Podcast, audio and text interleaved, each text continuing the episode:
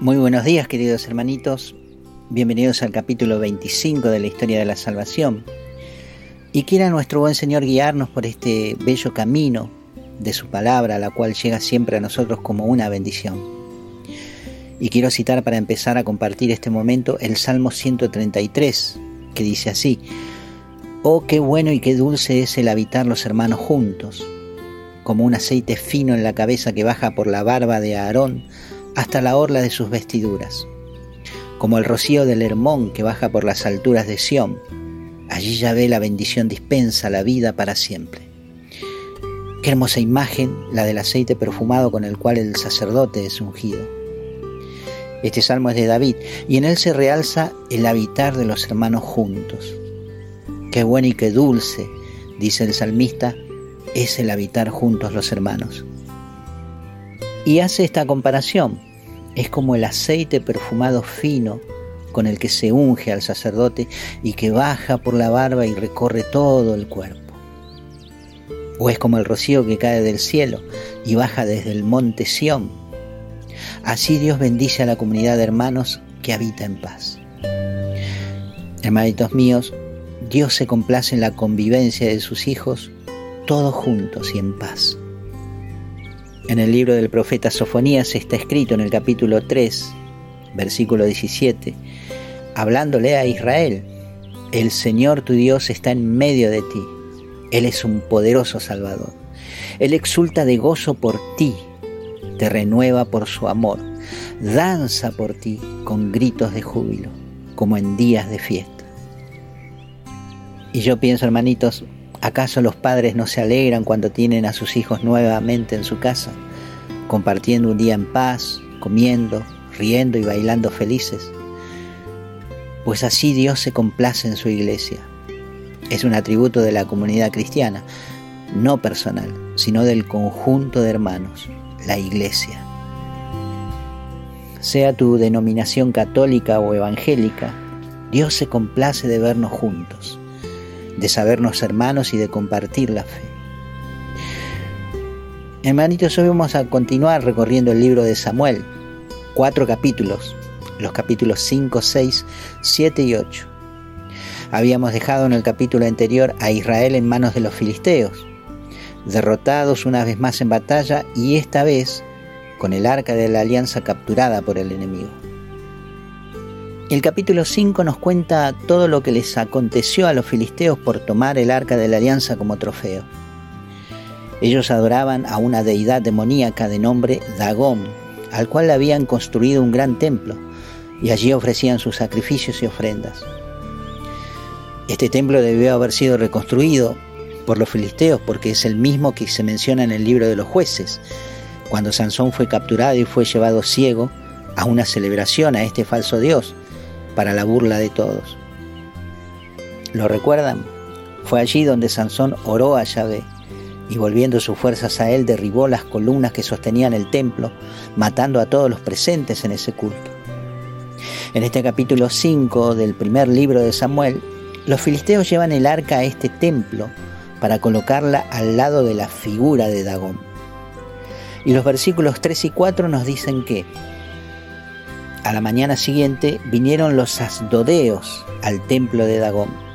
Los asdodeos eran los habitantes de Asdod, una de las cinco poblaciones de Filistea. Y aquí que Dagón estaba caído de bruces en tierra delante del arca de Yahvé. Levantaron a Dagón y lo volvieron a su sitio. Pero a la mañana siguiente temprano, Dagón estaba caído de bruces en tierra delante del arca de Yahvé y la cabeza de Dagón y sus dos manos estaban rotas en el umbral. Solo quedaba el tronco de Dagón. Yahvé estaba manifestándose en medio de los filisteos, de tal manera que los sacerdotes, quienes eran los que entraban al templo de su ídolo a ofrecer sacrificios, no se animaban a hacerlo por el miedo que este hecho les había infundado. Pero no fue solo el temor lo que cayó sobre los sacerdoteos, sino que el versículo 6 nos cuenta que la mano de Yahvé cayó pesadamente sobre los asdodeos, hiriéndolos con tumores a Asdod y toda su comarca. Al ver que la posición del arca les era de mucho mal, deciden trasladarla a Gat, otra ciudad filistea. Pero la maldición de los tumores cae también allí. Los varones de la ciudad, desde el más pequeño hasta el mayor, fueron castigados saliéndoles tumores. Entonces quieren enviar el arca a Ecrón, otra ciudad filistea, pero los ecronistas se negaron a recibirla por miedo a los tumores. Fueron muchos los muertos por los tumores en estas ciudades y según dice el versículo 12, los alaridos de angustia de la ciudad subieron hasta el cielo. Sin embargo, el capítulo 6 abre diciéndonos que siete meses estuvo el arca de Yahvé en territorio filisteo, hasta que, llamando a los sacerdotes y adivinos del templo de Dagón, ellos deciden devolverla a los israelitas, no sin antes ofrecer en reparación ofrendas de oro con figuras de los tumores y las ratas, para aplacar la furia de Yahvé. La cuestión es que el arca vuelve a Israel y todo el pueblo de Bet Semes pueblo israelita, se alegró por eso. Pero quiero detenerme en el versículo 19 de este capítulo, en donde dice que los hijos de Jeconías no se alegraron al ver el arca nuevamente y Yahvé castigó a 70 de sus hombres. Los castigó por no haberse alegrado del retorno del arca, que sabemos que significa para ellos la presencia del Dios Todopoderoso. Y yo encuentro en el libro de los Hechos de los Apóstoles un evento similar que siempre me llamó la atención.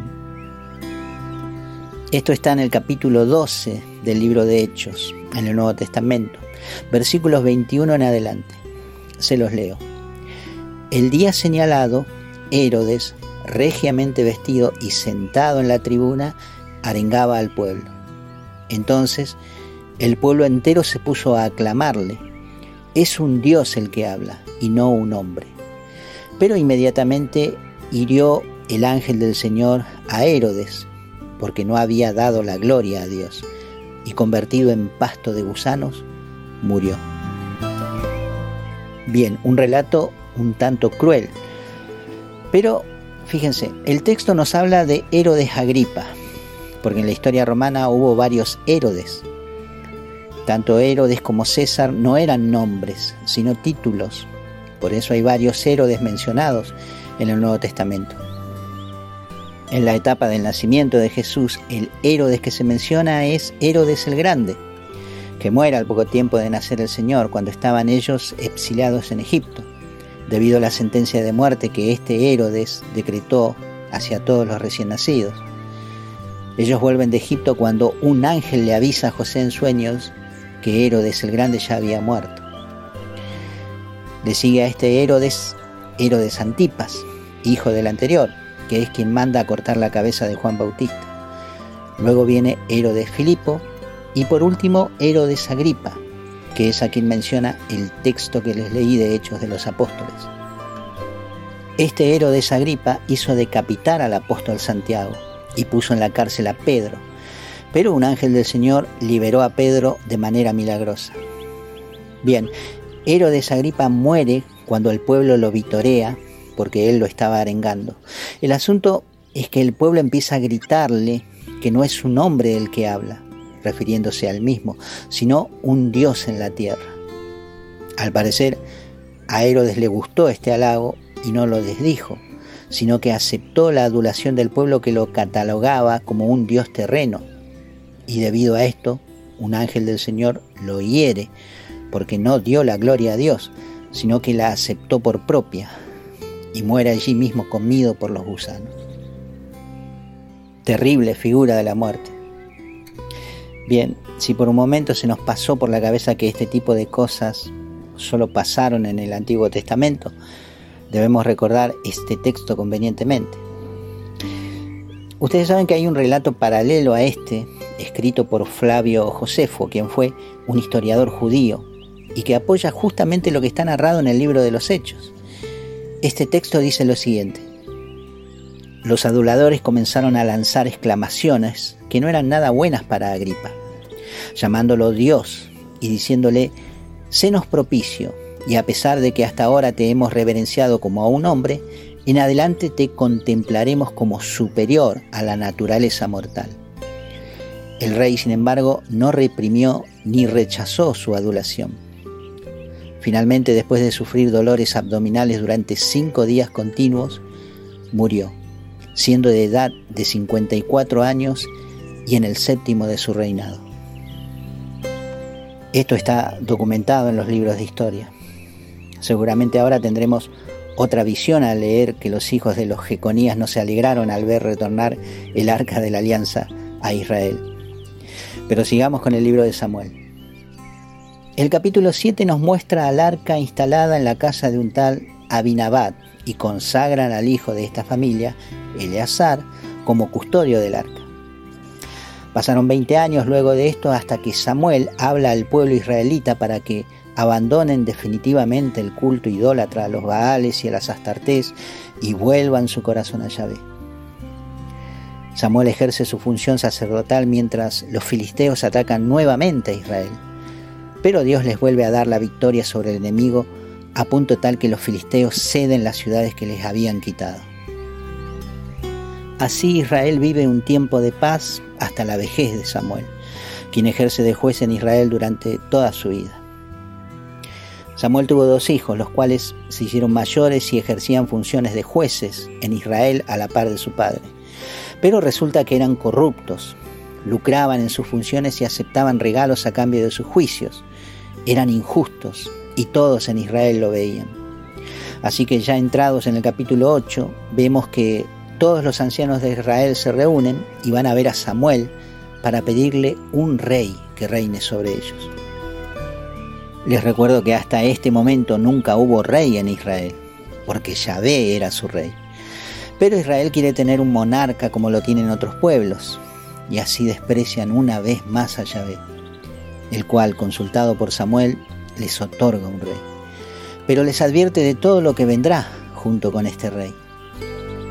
La construcción de una monarquía significa que estarán bajo una potestad a la cual ellos no podrán resistir. Los tomará como labradores y segadores de sus campos. Los hará fabricar armas de guerra y los tomará por soldados. Tomará a sus hijas de perfumistas, cocineras y panaderas. Dispondrá de sus campos, sus viñas, sus olivares para dárselos a sus funcionarios les exigirá el diezmo de sus cultivos y viñas para dárselo a sus eunucos y servidores, etc. De todo esto les advierte Yahvé, pero ellos no quisieron escuchar. Ellos querían tener un rey como los demás pueblos. Así fue como Dios les da lo que piden. Y fue elegido el primer rey de Israel, Saúl. Pero hablaremos de él en el capítulo siguiente. Ahora tratemos de comprender este hecho de esta manera. Aún no era tiempo de que Israel tuviera un rey. ¿Estaba en los planes de Dios darles un rey? Sí, pero aún no era el tiempo indicado. Hay algo que acelera este acontecimiento, y es el pedido del pueblo mismo. Viendo la corrupción de los hijos de Samuel e ignorando la voluntad de Dios, como si éste no fuera capaz de revertir alguna situación.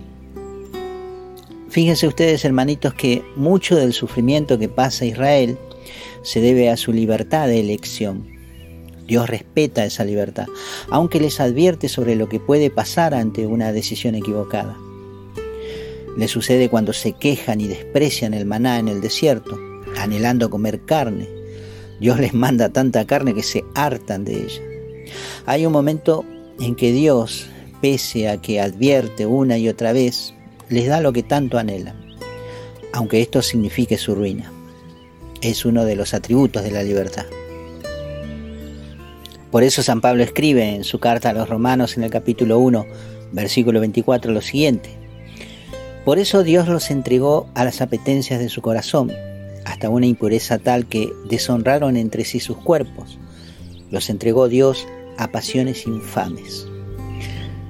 Cuando Dios se cansa de advertir, los suelta para que hagan lo que tanto quieren hacer. Los entrega a sus pasiones desordenadas, los deja pecar, porque eso es lo que ellos quieren. ¿Cómo es que, teniendo a Jesús por rey sobre todos los reyes de la tierra, le rindamos pleitesía al mundo, al dinero, al sexo, a la perversión? Mis amigos, somos testigos al leer esta historia de lo tan desviado que puede volverse el hombre. Israel caía continuamente en la infidelidad a Yahvé rindiendo culto a ídolos. ¿Cuántas veces más debe advertirnos el Señor de nuestros errores? Pensemos en esto porque todo lo escrito en la Biblia fue dejado allí para nuestra educación en la fe.